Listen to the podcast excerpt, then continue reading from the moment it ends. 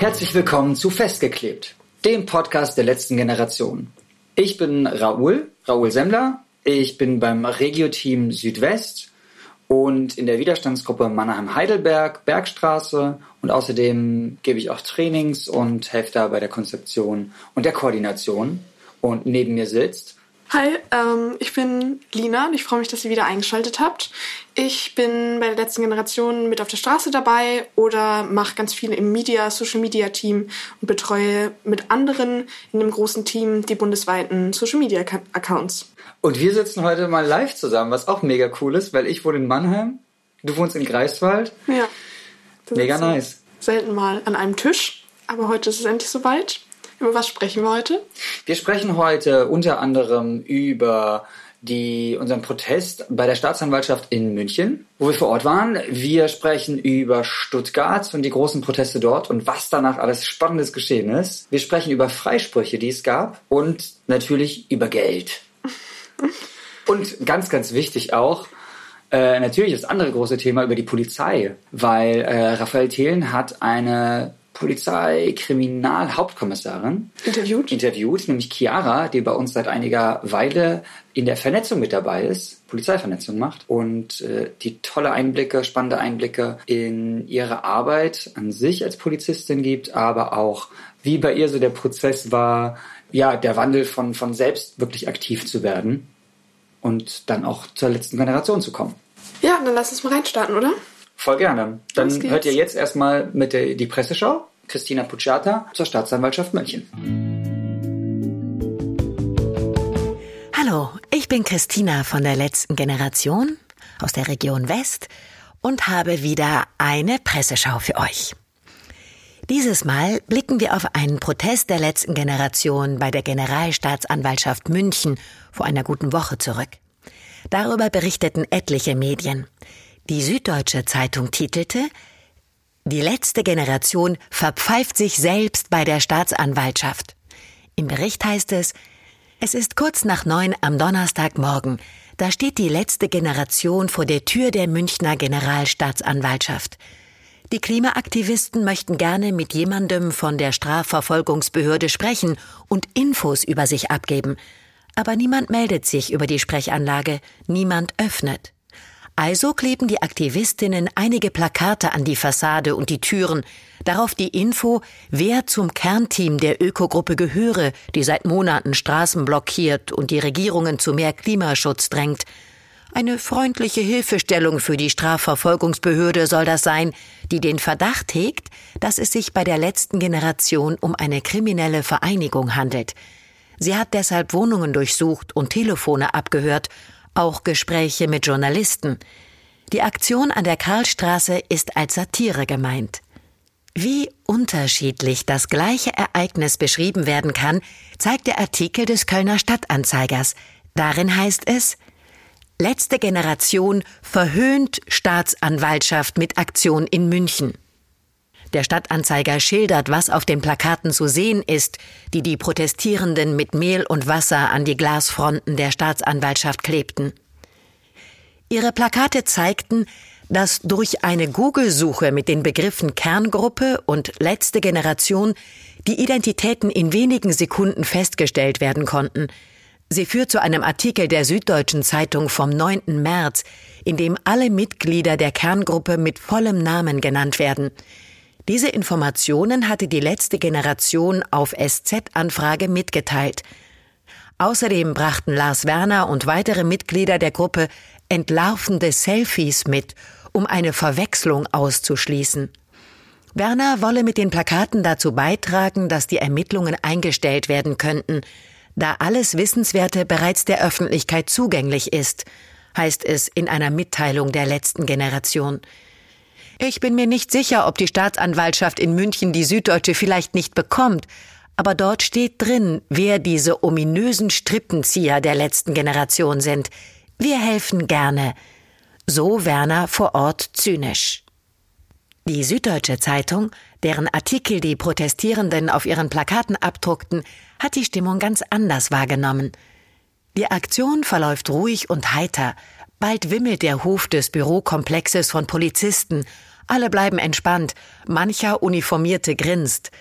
Aus Nachbarbüros schauen Menschen aus den Fenstern, winken, klatschen.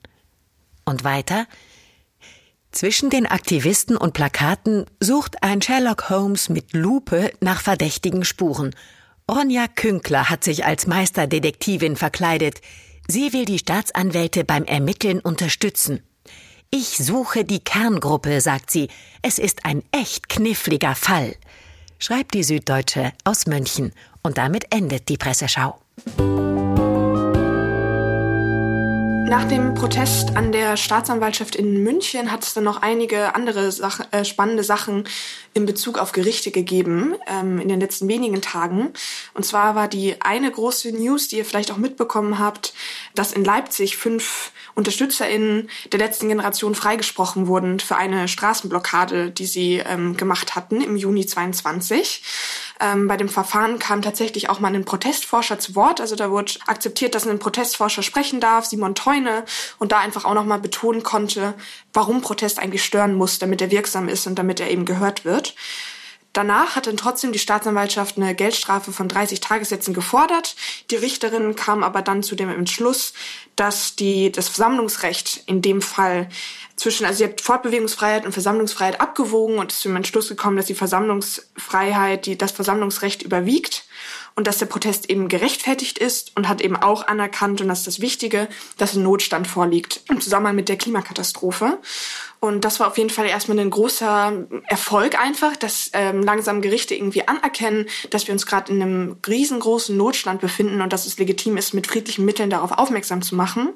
Trotzdem hat es aber an dem gleichen Tag auch Haftstrafen gegeben. In Kempten in Bayern wurden äh, mehrere Menschen zu mehrmonatigen Haftstrafen verurteilt, ähm, zum Beispiel Max und Maya die ja auch eben an einer Straßenblockade in Kempten einfach teilgenommen haben, wo da aber das Gericht dann einfach ganz anders entschieden hat.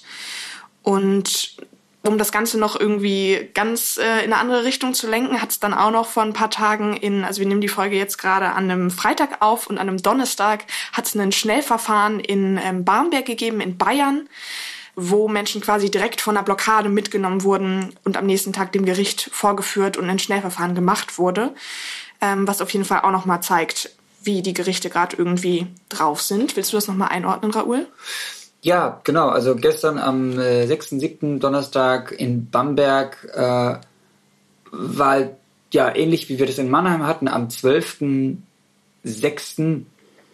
wurden die Leute halt wenige Stunden nach der Blockade äh, verurteilt. So, also gab es einen Gerichtsprozess und die haben halt dann wenig Zeit gehabt, sich auch überhaupt vorzubereiten. Normalerweise ist es so, dass die Beweise umfassend ähm, gesammelt werden, dass Leute Beweisanträge stellen können, dass Leute ZeugInnen einladen können, also wie zum Beispiel ein Protestforscher oder auch Sachverständige, die sich die Situation vor Ort irgendwie mit anschauen, Bildern etc. und halt einfach wirklich Leute einen fairen Prozess bekommen. Dass jetzt Leute aber für eine Nötigung, die ja überhaupt nicht eindeutig ist, was wir daran sehen, so, wo es zwischen, keine Ahnung, äh, drei Beratungsstunden für Lisa damals gab, äh, klar nach Jugendstrafrecht irgendwie mit auch verurteilt und äh, vier Monate ohne Bewährung Haftstrafen in Heilbronn. Also das sind halt oft, kann man schon auch mitsehen, politische Entscheidungen. Ähm, auf jeden Fall, was die Staatsanwaltschaft fordert, weil die Staatsanwaltschaft ja auch äh, von der Politik von der Politik also weisungsgebunden ist, genauso wie die Polizei. Und insofern ist das halt einfach ein großer Umfang, wie verurteilt werden kann. Es ist einerseits gut, dass unsere Gerichte da, sag ich mal, großen Spielraum haben, kann aber auch negativ sein für uns, je nachdem. Aber je, ja, desto mehr Freisprüche es einfach gibt, umso mehr ähm, wird es dann halt auch in unsere Richtung gehen, wie du ja gerade schon gesagt hast, Lina, mit äh, der ja, dem Notstand, der einfach mehr mit anerkannt wird. Ja, total. Also genau, also wir also ich denke und hoffe, dass einfach in ein paar Jahren oder vielleicht auch schon in naher Zukunft anerkannt wird, dass unsere Proteste eben gerechtfertigt sind und dass die einzige, das einzig richtige und angemessene Urteil quasi in dem Zusammenhang dann eben ein Freispruch wäre. Einfach weil es total legitim ist und auch ProtestforscherInnen sagen, dass ein Protest stören muss, um irgendwie sich Gehör zu verschaffen.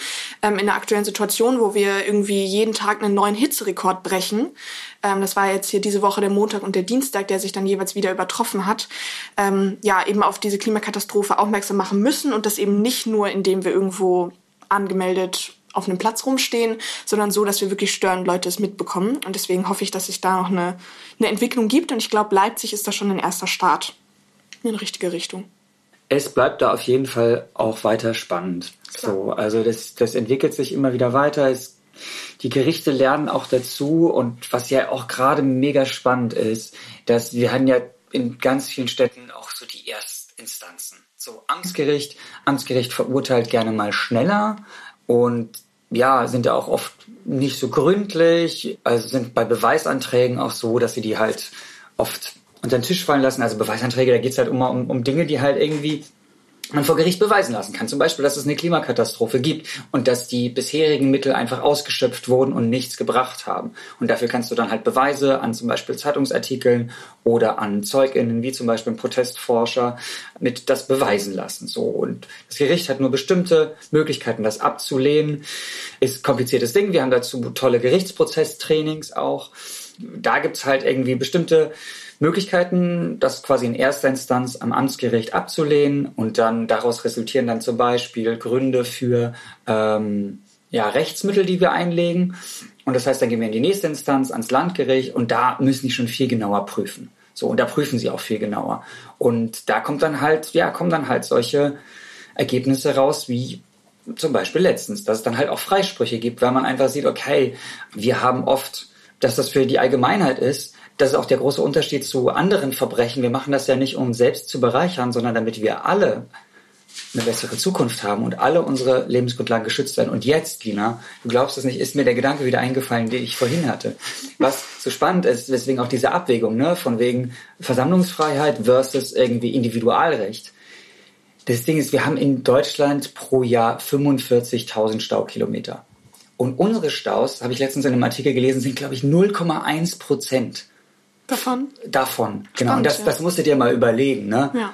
Also 99,9 Prozent des Jahres ist das Recht einfach auf Seiten der Autofahrer oder, oder sind die, sag ich mal, die Staus alle überhaupt, haben überhaupt nichts mit uns, uns zu tun. Das Recht, das davor nehme ich mal zurück, aber sag ich mal, haben überhaupt nichts mit uns zu tun. Und dass wir uns dann in 0,1 Prozent mal die Straße zurückholen für ein politisches Anliegen und das auch einfach, weil wir das Versammlungsrecht haben und deswegen nicht ankündigen, um diese Störung zu haben, dann finde ich es total logisch, dass das Gericht dann sagt, ja, klar. Klar, ja. Klar. Sollte öfter passieren mit dem Freisprechen. Total, finde ich auch. Spannende, spannender Fakt auf jeden Fall, wow. Voll, finde ich immer wieder wichtig und habe ich auch schon selbst in Gerichten gelesen. Also bei, bei mir hat das Amtsgericht mal meinen Prozess abgelehnt, mhm. so, also den Strafbefehl, weil sie gesagt haben so, hey, hier, genau diese mhm. Anzahl von Kilometern an Stau. Und dann passt ja auch noch oft dazu, irgendwie das Stopp den fossilen Wahnsinn, unsere alte Kampagne, wo dann auch einfach das Thema total gut dazu passt. Ja.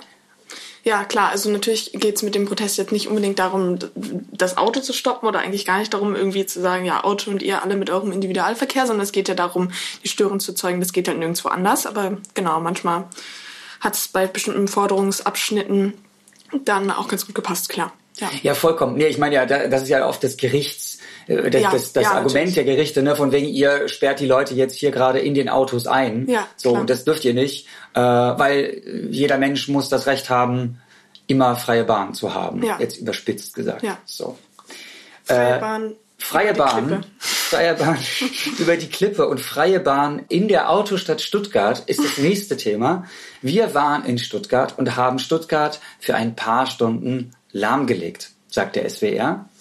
Äh, ich glaube, wir waren so roundabout 55 Bienen, die gesessen haben, teilweise geklebt, teilweise Betonhände, über 30 Menschen im Support. Wir hatten danach ein tolles Treffen noch, einen tollen Brunch, äh, wo Leute Essen und Trinken mitgebracht haben, wo wir reflektiert haben danach, wie war der Tag.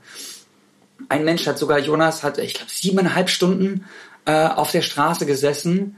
Die wollten ihn einfach sitzen lassen, bis der Polizeipräsident dann vor Ort anrufen musste und sagte, jetzt lösen Sie den nochmal. Und die Wildbienen haben von Sylt berichtet, haben nochmal ja, von der Gewalt auch berichtet, die es dort gab und aber auch wie gut sich das für die eingefühlt hat, dort diese, diese Proteste und wie sie sich auch darauf vorbereitet haben, zum Beispiel, wie sie da in Wohnungen zusammen gewohnt haben und es auch GärtnerInnen gab. Also GärtnerInnen, davon habt ihr mal ganz früh im Podcast mitgehört. Das sind die Menschen, die quasi Support in den Wohnungen auch machen. Weil wenn die Leute so viel Protest machen, wir so viel Protest machen und dann zusammen gemeinsam wohnen auch, das ist ja mal unterschiedlich, dann ist halt die Zeit oft ja gering oder die Energie auch dann irgendwie noch nebenbei noch zu kochen, einzukaufen, sonst wie alles. Und deswegen haben wir ja die Möglichkeit ähm, geschaffen, sage ich mal so, dass die Leute da ein bisschen entlastet werden und andere Menschen, äh, die zum Beispiel nicht, in den, nicht auf die Straßen mitgehen, dann so einfach mithelfen. Genau, wenn wir gerade schon beim Erklären sind von Begriffen, ich weiß gar nicht, ob so vielen Leuten klar ist, was der Unterschied zwischen einer Biene und einer Wildbiene ist. Ähm, weil weil die Bienen ja quasi die Leute sind, die sich auf Straßen kleben an verschiedenen Orten und die Wildbienen quasi Menschen sind, die sowas machen wie die Menschen auf Sylt, also irgendwo Farbe an Privatjets, an Parteizentralen, also irgendwie so eine Art von Protest. Das würden dann eben Wildbienen machen. Ähm, hast du noch was zu Stuttgart? Zu den Wildbienen ganz äh, auch nochmal äh, ja. speziell. Das sind oft auch Bienen, die zum, für die es halt, sag ich mal, okay ist oder sie ihr Leben auch ein bisschen danach ausgerichtet haben dass es sein kann, dass sie halt hohe Repressionen bekommen können. Einerseits durch Haft oder Geldstrafen, aber auch durch Zivilklagen zum Beispiel.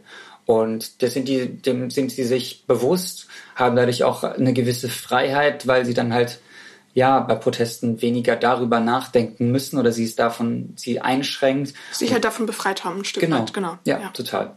Ja, und ich bin auch eine Wildbiene und ich weiß noch, dass ich bei mir, als ich mich darauf vorbereitet habe und darauf eingestellt habe, auch irgendwie ist eher nochmal eine Befreiung war, mir darüber nicht unbedingt Gedanken machen zu müssen, auch wenn, auch wenn ich bald nochmal 18 Tage ins Gefängnis gehen muss. Genau wegen einem äh, Zivilprozess. Du warst ja damals auch, hast mich mit begleitet, Lina, beziehungsweise abgeholt. Und ja, also es ja, ist auf jeden Fall heftig.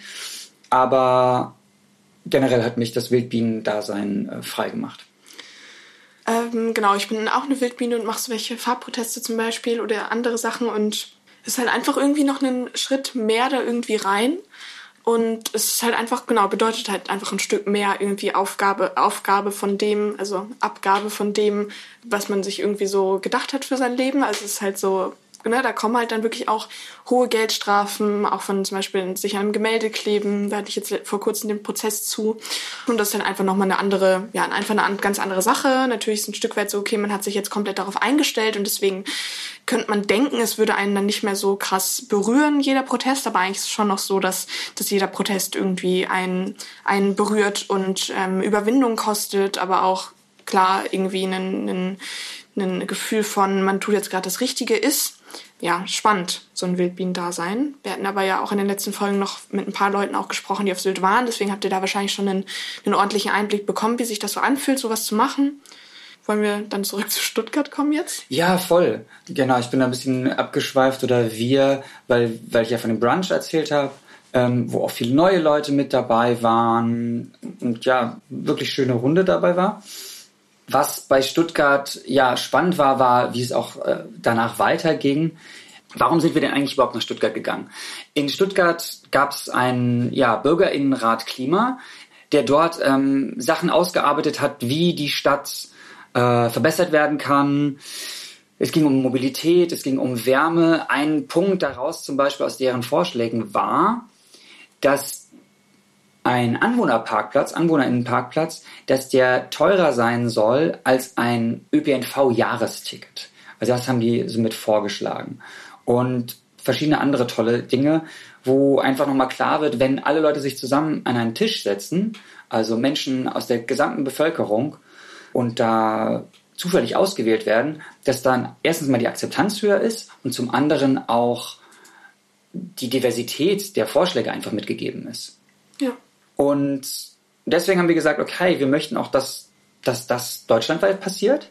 Und zum anderen haben wir aber auch mal geguckt, so, wie können wir irgendwie alle Bienen mal zusammenkriegen in einer Stadt und da mal ganz geballt Proteste leisten, auch zu zeigen, wie wird das in Berlin dann sein im Herbst, wie kann das in Berlin sein. Das war sehr erfolgreich für uns und es war auch interessant, wir haben dort ganz schön krass gestört anscheinend. Die Stadt hat nämlich jetzt, Stuttgart, eine Allgemeinverfügung herausgegeben, dass die Leute sich nicht mehr an den Straßen kleben dürfen, dass sie sich nicht mehr aneinander kleben dürfen, dass es keine Betonhände etc. mehr geben darf. Und damit ähm, schränken sie halt mega krass das Versammlungsrecht ein, weil sie das einfach gar nicht per se machen dürfen. Sie dürfen nicht, und, und das nur, um quasi uns schneller räumen zu dürfen. So, damit sie halt irgendwie haben, was haben sie gesagt, ich glaube, eine Viertelstunde einsparen, weil sie halt sonst ähm, die Ansagen machen müssen, bevor sie die Versammlung auflesen und eigentlich das ja auch erstmal äh, abwägen müssen. Wie wir es vorhin gehört haben, im Gericht passiert das ja auch so, dass man abwägen muss, okay, wenn die jetzt eine Stunde da sind, was wiegt dann höher? So, dass wir uns einsetzen können für, für unsere Grundrechte, für unsere Überlebensgrundlagen oder äh, ob es jetzt wichtiger ist, dass der Mensch dann halt irgendwie zu seinem Termin kommt. Ja, sie versuchen halt wirksamen Klimaprotest zu verbieten in Stuttgart und das ist einfach schon eine ganz schön, ja, schon eine krasse Sache irgendwie.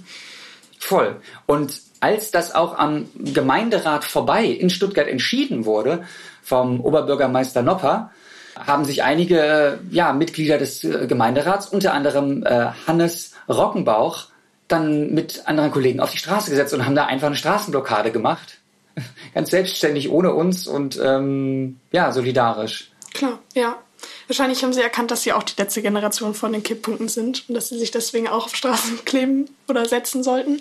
Genau, war auf jeden Fall ein richtig schönes Bild, das irgendwie so zu sehen, so ein Akt der Solidarität und der Anteilnahme. Ja, also wir sehen, wir kriegen Rückhalt aus Teilen der Bevölkerung. Was 80 Prozent wollen mehr Klimaschutz aktuell? Ja, ja. Ich glaube schon, irgendwie so waren die Zahlen auf jeden Fall hoch. Also Menschen wollen halt das nicht, also ich denke nicht, dass Menschen aktiv wollen, dass wir irgendwie die Klimakatastrophe noch weiter eskaliert und hier auch bald in irgendwie Hungersnöten und Wasserknappheit stehen. Und deswegen ist es, glaube ich, ganz, sollte es eigentlich ganz normal sein, dass Menschen mehr Klimaschutz wollen auch. Voll. Ja. Und da sind auch Menschen dabei, zum Beispiel aus dem Gesundheitswesen, wie Rettungssanitäter Percy. Äh, gestern habe ich gelesen, eine Hebamme, ich habe leider ihren Namen gerade nicht im Kopf. Wir haben auch PolizistInnen zum Beispiel und Chiara ist eine davon, die zwar noch nicht auf der Straße sitzt, aber viel im Hintergrund Polizeivernetzung macht und viel Rückhalt auch von KollegInnen bekommen hat. Sie ist gerade in, in der Schutzzeit. Dazu wird sie gleich noch was erzählen. Aber generell gibt es auch von PolizistInnen viel Rückhalt. Und dazu jetzt im Interview von Chiara und Raphael. Viel Spaß dabei. Hi, ich bin Raphael Thelen. Ich bin auch neu im Podcast-Team von Raoul und Lina. Ihr habt mich vielleicht schon in den letzten zwei Folgen gehört, wo ich ja auch schon Interviews geführt habe. Ich war ähm, über zehn Jahre Journalist, habe zuletzt für den Spiegel und die Zeit Reportagen geschrieben, vor allem auch über die Klimakrise und habe dann irgendwann begriffen, nur darüber schreiben reicht nicht mehr, wir müssen was tun und bin Anfang des Jahres zur letzten Generation gewechselt und habe jetzt diese Rolle hier im Podcast, dass ich euch immer Menschen aus der Bewegung vorstelle äh, und sie euch ein bisschen näher bringe. Und heute habe ich Chiara am Mikrofon. Hi Chiara. Hallo Raphael. Ähm, voll schön, dass du da bist. Chiara war viele Jahre bei der Polizei, ist, glaube ich, immer noch bei der Polizei, ist jetzt aber auch bei der letzten Generation seit einigen Monaten, ähm, unterstützt da die Polizeivernetzung und erzählt uns jetzt so ein bisschen, wie das ist, sowohl Polizeibeamtin zu sein, als auch bei der letzten Generation. Fang vielleicht mal an, was hast du bei der Polizei gemacht? Ich bin jetzt seit, ähm, ja, lass mich lügen, 12, 13 Jahren bei der Polizei. Also 2010 habe ich mein äh, Studium angefangen bei der Bundespolizei und war schon recht ähm, vielfältig verwendet, würde ich sagen. Also nach dem Studium ging es erstmal nach München. Ich war da ganz klassisch, ähm, zumindest für die Bundespolizei, klassisch ähm, im Bereich vom Flughafen München erstmal Streifenbeamtin und ähm, bin dann, ähm, wie das so im gehobenen Dienst üblich ist, ähm, über ja, verschiedene Positionen weiter aufgestiegen, war dann Gruppenleiterin, Sachbearbeiterin für Einsatz und Auswirkungen und habe auch eine äh, Auswertung und habe auch ein paar Abordnungen hinter mir, einmal zur Polizeiakademie tatsächlich der Bundespolizei und ähm, auch zu zum Beispiel trinationalen Streifen zusammen mit unseren Partnerländern Italien und Österreich und ein paar kleinere Abordnungen noch. Und jetzt mittlerweile bin ich in Rostock und bin da äh, Gruppenleiterin von einem Revier. Was heißt das? Was machst du da im Alltag? Ich koordiniere die Streifen und alle Einsätze, die bei uns ähm, so passieren. Also für meinen Aufgabenbereich bedeutet das ähm, viel Grenzpolizei und viel bahnpolizeiliche Aufgaben, Fußball auch relativ viel. Genau, mit der letzten Generation komme ich relativ wenig in Kontakt, zumindest dienstlich, ähm, weil die Aufgabenbereiche der Bundespolizei sich da eben unterscheiden von der Landespolizei. Und warum bist du zur Polizei gegangen? Ähm, ich habe einen sehr stark ausgeprägten Gerechtigkeitssinn. Mein gesellschaftlich geprägtes äh, Bild damals war, dass ähm, der Beruf Polizei ähm, ja, für die Hüterinnen und Hüter der Gerechtigkeit steht. Was für ein ähm, ja, Bild das tatsächlich äh, ist, wenn man jetzt ähm, so die Perspektive von, äh, von damals und heute vergleicht, das sei dahingestellt, aber das war mein Antrieb, ähm, um zur Polizei zu gehen. Und dann hast du dich jetzt aber vor einigen Monaten entschieden oder irgendwas fing anscheinend an dir, in dir an zu rumoren, dass du gesagt hast, du willst nicht mehr nur diese Sache machen, sondern Gerechtigkeitssinn braucht anscheinend noch einen anderen, anderen Ort, an dem er sich ausleben kann. Genau, das war ähm, tatsächlich eine ganz lange persönliche Transformation, würde ich sagen. Also ich bin sehr unpolitisch aufgewachsen und wenig gesellschaftskritisch. Also es gab bei uns viele Themen, ne, moralische Themen, Gerechtigkeit, aber die waren wenig daran orientiert, was gerade so das aktuelle Weltgeschehen ist. Und ähm, das hat äh, für mich dann aber eben irgendwann angefangen. Also wenn man als Bundespolizistin äh, in Berührung kommt mit äh, so Thematiken wie Flüchtenenkrise 2015 oder auch insgesamt polizeiliche Themen, dann kommt man sehr schnell ähm, dazu, ja, zumindest in die, in die Position zu kommen, dass man die Möglichkeit hat, das ein oder andere für sich zu hinterfragen. Und äh, das Thema Klimakatastrophe ist an mir eben auch nicht vorbeigegangen. Und ich habe mich dann immer öfter gefragt, ähm, ob äh, das, was wir gesamtgesellschaftlich gerade so machen, ausreicht, um ein Problem zu bewältigen, welches sich uns gerade gegenüberstellt. Und bin immer mehr zu dem Ergebnis gekommen, dass das eben nicht der Fall ist. Und habe dann angefangen, mich erstmal ehrenamtlich ähm, privat viel zu engagieren, unter anderem bei ähm, der Cradle to Cradle NGO, das ist ein Kreislaufwirtschaftsprinzip. Ich äh, bin ehrenamtlich eingestiegen bei einer Initiative für eine plastikfreie Stadt aus Rostock und habe mich einfach privat ähm, viel informiert, auch weil mein, mein, mein Kenntnisstand äh, zu dem Bereich einfach sehr niedrig war, weil ich nicht den entsprechenden beruflichen Hintergrund hatte. Ähm, habe dann auch versucht, äh, innerdienstlich ein paar Dinge anzuschieben, die in die Richtung gingen und bin aber immer mehr zu dem Ergebnis gekommen, dass das eben nicht reicht. Und äh, dann bin ich ähm, durch die mediale Berichterstattung 2021 auf die letzte Generation aufmerksam geworden. Mhm. Und dir schien das sinnvoll, was die machen, was wir machen? Ich habe, ähm, also im ersten Moment ähm, hat es bei mir, glaube ich, einen ähnlichen Effekt ähm, äh, bewirkt, äh, den, äh, der damals auch so vorgesehen war. Also im ersten Moment war das für mich nicht nachvollziehbar, in welchem Gesamtkontext diese Aktion stand. Ähm, das finde ich äh, mittlerweile sehr schön nachvollziehbar in dem Buch, was äh, Henning, Dina und äh, Jörg geschrieben haben zum damaligen Zeitpunkt hat es mich einfach nur auf extrem vielen Ebenen überrascht, neugierig gemacht und ähm, ich habe da auf jeden Fall Menschen gesehen, die offensichtlich den Ernst der Lage ähm, deutlich realistischer ähm, einsortiert oder gesehen haben als, ähm, als andere Menschen oder als so der Durchschnitt der Gesellschaft auf jeden Fall. Und ähm, ich hatte dann äh, 20, Anfang 2022 einfach nicht so die persönlichen Kapazitäten, mich da weiter ähm, hinterzustellen oder mit zu engagieren, habe das aber verfolgt über ähm, ja, Social Media und über Berichterstattung und so weiter. Und dann kam so Ende 2022, Anfang 2023 der Punkt, wo ich für mich erkannt habe, ähm, weil es da ja eben um eine gesamtgesellschaftliche Transformationsbewegung äh, geht, dass es da sicherlich auch einen Platz für mich gibt und ähm, habe mich viel auch über zivilen Widerstand und über Transformationsbewegung innerhalb der menschlichen Geschichte so insgesamt informiert und für mich äh, gesehen, dass das gemessen äh, an dem, was wir für eine Aufgabe haben, ja, wirksam sein kann.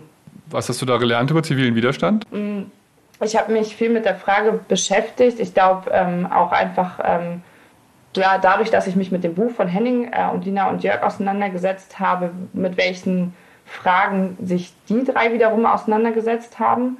Und ich fand es einfach wahnsinnig spannend, diesen, diesen wissenschaftlichen Ansatz äh, zu lesen, wie man sich damit beschäftigt, welche Bewegungen es innerhalb der Geschichte schon gab, wenn sich ein Problem gestellt hat und welche Werkzeuge da ähm, zu tatsächlich äh, nachhaltigen und auch, auch wichtigen Transformationen geführt haben. Und äh, diese Werkzeuge, zum Beispiel eben, dass diese, ne, diese Protestform friedlich sein muss, dass sie ähm, eine lange Ausdauer braucht und sowas dann nochmal entgegensetzt oder beziehungsweise einfach neben das aktuelle Problem gesetzt, die Klimakatastrophe und ähm, die Bemühungen, die es da ähm, äh, schon gab, also ob es Petitionen waren, ob es privates Engagement ist, ob es ähm, ja, die Wirksamkeit ähm, für, für jeden selber ist, ob es dann Bewegungen wie Fridays for Future, Extinction Rebellion, es wäre ja schön, ne, wenn das alles gereicht hätte, äh, hat es offensichtlich nicht. Also dann eben diese Erkenntnis, was braucht es dann jetzt als nächstes, damit wir uns alle bewegen. Und äh, das fand ich unheimlich beeindruckend. Und das ist ja schon aber ein großer Schritt dann, oder? Ich meine, du bist die Hüterin des Gesetzes ähm, und dann machst du den Schritt und schließt dich einer Gruppe an, die bewussten Gesetzesübertritt, Gesetzesbruch zu ihrem Handlungsprinzip erhoben hat. Ähm, wie haben denn deine Kolleginnen, deine Polizeikolleginnen reagiert? Also für mich widerspricht sich das überhaupt nicht. Ich glaube, das ist auch ähm, ja, ein kleiner menschlicher Fehler, den wir im Moment sehr oft machen. Dieses, ne, dass wir uns erst fragen, was dürfen wir eigentlich alles nicht und was können wir alles nicht.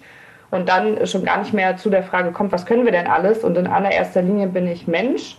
Und ich habe genau die gleichen Grundrechte wie jeder andere Mensch auch. Ich kann meine Meinung sagen und ich bin froh, dass ich das in Deutschland so kann. Ich kann ähm, auch das, ähm, die, die Wirksamkeit von zivilem Widerstand wertschätzen. Und auf der anderen Seite habe ich als Polizistin Pflichten, wie zum Beispiel die Neutralitätspflicht, was mir verbietet, mich in Uniform irgendwo hinzustellen und zu sagen, äh, das ist für mich keine Straftat. Also das, ne, das, das sind aber ähm, Situationen, die so, so an den Haaren herbeigezogen sind, dass sie für mich überhaupt gar keine Rolle spielen. Also für mich steht fest, ich bin ein Mensch, ich darf eine Meinung haben und ähm, ich kann mich auch ähm, engagieren für einen gesellschaftlichen Umbruch mit dem Beruf einer Polizistin oder als Polizistin und äh, eine Wirkung entfalten, die wir im Moment brauchen. Und äh, tatsächlich ähm, kann ich damit, also kann im Sinne von, ähm, es gibt da keine großartig negativen Rückkopplungen von Seiten ähm, Kolleginnen oder Kollegen. Ähm, ich gehe damit zu 100 Prozent so transparent um, beantworte ne, Fragen, die mir dazu gestellt werden, gerade wenn es in, in Richtung Neutralitätsprinzip geht. Ähm, es gibt ein paar natürlich, oder was heißt natürlich, die da wahrscheinlich auch so ein bisschen beeinflusst durch die aktuelle Berichterstattung ähm, so ein bisschen zurückhaltend sind. Aber es gibt vor allen Dingen wahnsinnig viele solidarische Nachrichten, die ich bekomme. Oh wow. Also von alten Kolleginnen, die sagen, hey, Chiara, cool, was du da machst. Dankeschön. Genau, also ich werde jetzt im Moment oft, öfter diese Frage gestellt, ne? also wie Kolleginnen und Kollegen reagieren und sicherlich ist es zumindest, was den normal alltäglichen Dienst angeht, nicht ganz realitätsnah, weil ich aufgrund meines Beschäftigungsverbots im Moment nicht im Dienst bin. Willst du das gerade erklären? Genau, ich bekomme ähm, Mitte Oktober ein, ein Kind und äh, deswegen trage ich im Moment keine Uniform und bin nicht im aktiven Dienst. Und äh, genau, also das ist ein, ein schöner auf jeden Fall und ähm, beinhaltet eben aber trotzdem, dass ich so diese, zumindest die Alltagskonfrontation ähm, im Dienst eben nicht habe, aber die Nachrichten, die so initiativ an mich herangetragen werden, von Kolleginnen und Kollegen, die ich in verschiedensten Kontexten innerhalb der letzten ne, Polizeijahre, sage ich mal, kennengelernt habe, ähm, die sind sehr, sehr positiv. Ja, Wahnsinn. Das war auch die Erfahrung, die ich gemacht habe, als ich Anfang des Jahres aus dem Journalismus raus bin und in die letzte Generation rein. Ich war unglaublich nervös gewesen, hatte Angst vor dem, ja, vor dem Backlash auch und habe dann feststellen müssen, nee, es kommen unglaublich viele tolle, unterstützende, solidarische Nachrichten. Ja, ich erinnere mich daran, wo wir darüber gesprochen hatten zusammen und ähm, ja, fand es bemerkenswert, dass es meine ähm, Erwartung so nachdem ja, meine Rolle im Grunde durch einen Artikel ja bei Zeit Online, äh, online ähm, auch an die Öffentlichkeit äh, gelangt ist, ähm, dass es das nochmal übertroffen hat. Also dass ähm, äh, diesen Respekt vor irgendwie negativen ähm, Einschätzungen oder sowas, äh, der hat sich ähm, für mich emotional sogar noch mehr äh, mit dem gedeckt, was du gesagt hast, als wie du es gesagt hast. Und wo findest du jetzt deine Rolle in der letzten Generation? Wirst du an Blockaden teilnehmen? Machst du Vernetzungsarbeit? Ähm, bist du in der Orga? Wo wirst du dich da wiederfinden in den letzten nächsten oder wo hast du dich schon wiedergefunden? Also für mich ist das ähm, so ein bisschen zweigliedrig zu sehen. Also zum einen einmal, ähm, was ich eben schon so ein bisschen angedeutet hatte, die Wirksamkeit des zivilen Widerstands. Da ist für mich eine ganz wichtige ähm, Rolle ähm, zwischen, also in meinem Fall, wir haben ja viele ähm, Vernetzungssäulen, aber in meinem Fall eben zwischen der Polizei und ähm, den äh, Protestierenden der letzten Generation zu vermitteln und da ganz eindeutig das Zeichen zu setzen, dass äh, dieser Protest sich nicht gegen die Polizei richtet oder eben nicht gegen konkret einzelne Personen, sondern ähm, dass wir ähm, als äh, Bewegung letzte Generation diese Protestform eben bewusst wählen, um, äh, um diese Aufmerksamkeit zu generieren und auch eben gar nicht die Erwartungshaltung äh, haben an die Polizei, dass da Straftatbestände nicht erstmal aufgenommen werden, weil die Polizei ist ja nicht die, die Institution, die letztendlich über Straftaten entscheidet, sondern ne, da sind eben Aufgaben und auf der anderen Seite ähm, äh, diese Transparenz, aber auch auf die andere Seite zu schlagen, also Brücken in beide Richtungen zu bauen, für Verständnis zu sorgen, den Dialog ja, aufzubauen und auch ähm, Menschen, in diesem Fall eben Polizistinnen, in die informierte Position zu bringen, für sich die, die Möglichkeit zu sehen, was jeder von uns im Moment ähm, tun kann. Genau, der andere Teil, also abseits der Proteste, ist einfach wahnsinnig viel Vernetzungsarbeit, auch zu der Frage, wie auch Menschen, die Polizistinnen äh, sind, ihre Sorgen und, äh, und Möglichkeiten an die Regierung herantragen können, was wir in unserem System schaffen können, um dieser Aufgabe äh, gerecht zu werden, die wir haben. Also es ist sehr, sehr vielfältig und die Formate dazu sind auch sehr vielfältig. Aber in erster Linie ist es Dialog, Vernetzungs-, Bildungsarbeit. Und wie geht's dir, seit du der letzten Generation, seit du Unterstützerin bist? Ja, das ist tatsächlich ein total gutes und ganzheitliches Gefühl. Ähm, ich hatte immer vorher so ein bisschen das Gefühl, dass ich zwischen den Seiten hin und her switchen muss. Also es gab äh, immer so ein, also es gab auf beiden also es ist eigentlich im Grunde nicht, nicht schöne Seiten zu nennen, aber jetzt im Moment ähm, ist es ja nicht mehr so. Es war oft so, dass ich ähm, quasi ne, von der Polizei äh, irgendwo ja, verurteilt wurde dafür, dass ich mich sehr für Klima einsetze. Und andersherum gibt es ja auch einige Klimabewegungen, die mit der Polizei nicht so gut können. Und da gibt es sicherlich ganz, ganz viele Strukturprobleme ähm, oder insgesamt strukturelle Themen, die wir jetzt auch als Gesellschaft mit angehen können und müssen. Aber jetzt fühlt es sich für mich so an, als könnte ich alles irgendwo vereinen. Und das fühlt sich wahnsinnig gut an. Schön. Mm, und ähm, du bist schwanger. Welche Welt würdest du dir wünschen für dein Kind in der Zukunft? Ja, da äh, würde ich super gerne nochmal auf, ähm, ja, auf so ein paar Worte äh, äh, zurückkommen, die das Cradle-to-Cradle-Prinzip tatsächlich auch ausmachen. Im Moment habe ich den Eindruck, ähm, funktionieren wir Menschen gar nicht als Teil ne, unserer Umwelt oder unserer Natur, sondern ja, also ich sehe uns da so ein bisschen extern. Wir sind im Moment so ja Schädlinge, also so, als würden wir gar nicht zu, zur Natur oder zur Umwelt gehören. Und so, ähm, ja, so funktionieren ja die natürlichen Gesetze nicht. Und, ähm, und es wäre schön, wenn wir es ähm, sehr schnell oder also nicht, nicht es wäre schön, sondern es ist wahnsinnig notwendig und das würde ich mir auch oder das wünsche ich mir für mein Kind, dass wir irgendwann nicht mehr Menschen sind, die einfach nur ähm, weniger schädlich äh, sind für die Welt, sondern dass wir es schaffen, irgendwann mit positiven Fußabdrücken äh, sogar durch die Welt zu gehen und ähm, das wertschätzen, was uns hier umgibt und es nicht ähm, ja, aufs Spiel setzen. Jara, ähm, ich freue mich mit dir zusammen hoffentlich in diese Zukunft reinzugehen, auf jeden Fall für sie zu kämpfen. Und wir sehen uns bald. Ich freue mich sehr darauf. Bis bald.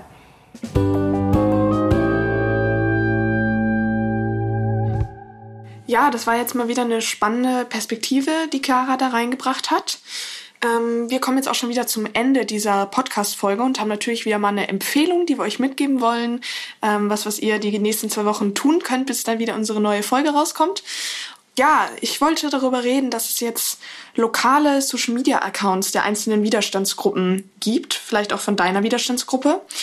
Und zwar wollen wir die Leute noch viel mehr dazu einladen, mit dazu zu kommen. Also wir haben ja jetzt geredet über Geschehnisse aus den einzelnen Städten, aus einigen einzelnen Städten, darüber, wie wir zusammenkommen, wie wir uns irgendwie verbinden können in dieser Krisensituation.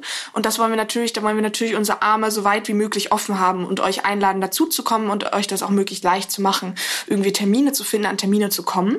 Und da gibt es natürlich einmal die Möglichkeit, auf der Webseite alles nachzuschauen. Und jetzt gibt es eben noch die Möglichkeit, diese, diesen lokalen Accounts ähm, zu folgen. Die heißen immer letzte Generation Unterstrich und dann der Stadtname ähm, sind nur dann offiziell, wenn wir den Accounts auch mit dem bundesweiten letzten Generations-Account folgen oder die mal in der Story erwähnt haben oder ein, ein, ähnliches. Und dann könnt ihr da quasi einfach mal so ein bisschen reinschauen, was denn in den einzelnen Städten passiert. Also da gibt's dann halt einfach nochmal ja, direktere Einblicke, vielleicht auch in eure Stadt und ähm, da kann man schon mal so ein bisschen vielleicht die Leute kennenlernen, kontaktieren, sich austauschen. Ich glaube, das ist eine richtig gute Sache, ähm, da so ein bisschen mehr reinzugehen und die Menschen einzuladen, dazu zu kommen. Yay, cool. wollten wir noch was zu Geld erzählen und zu Klar, Unterkünften? zu Geld immer. Hau Also raus. wir brauchen Unterkünfte im Herbst. Ab 13. September gehen wir wieder auf die Straße in Berlin und meldet euch gerne bei uns. Wir verlinken wieder die E-Mail-Adresse. Oder hast du sie gerade im Kopf? Ach, bezüglich Unterkünfte mithelfen meinst du jetzt? Ja, genau. Genau, ja. Ähm, ich habe die gerade nicht im Kopf, aber die kommt dann in die, in die. Beschreibung. Wir hatten das jetzt letztens auch einen Aufruf dazu nochmal auf Social Media veröffentlicht, dass wir da einfach Unterstützung quasi in der Organisation brauchen, dieser Unterkünfte. Genau, meldet euch da gerne. Und dann noch zum Thema Spenden, Raoul, vielleicht? Ja, es wäre toll, wenn ihr regelmäßig spenden könntet, das, was ihr in einer Stunde verdient. Also, wenn euer Stundenlohn 20 Euro ist, dann wäre es mega nice, wenn ihr Pro Monat. pro Monat 20 Euro spenden könntet. Und wenn ihr 200 in der Stunde verdient, dann wäre auch cool, wenn ihr das macht. Das Und wenn es halt nur 2 Euro pro Stunde sind, dann halt nur das. Wobei das nach Mindestlohn schwierig wäre. Ihr wisst, was, was wir meinen. Ja, es war sehr direkt von mir. Es tut mir Das ist, leid. glaube ich, gut. Ja, ist das gut? Ja, ich glaube, es passt. Okay. Ich glaube, es passt auch an dieser Stelle. Ja. Wir hören uns wieder in zwei Wochen. Vielen Bis Dank, dass ihr zwei zugehört Wochen. habt. Bis in zwei Wochen. Viel Spaß. Ciao. Ciao.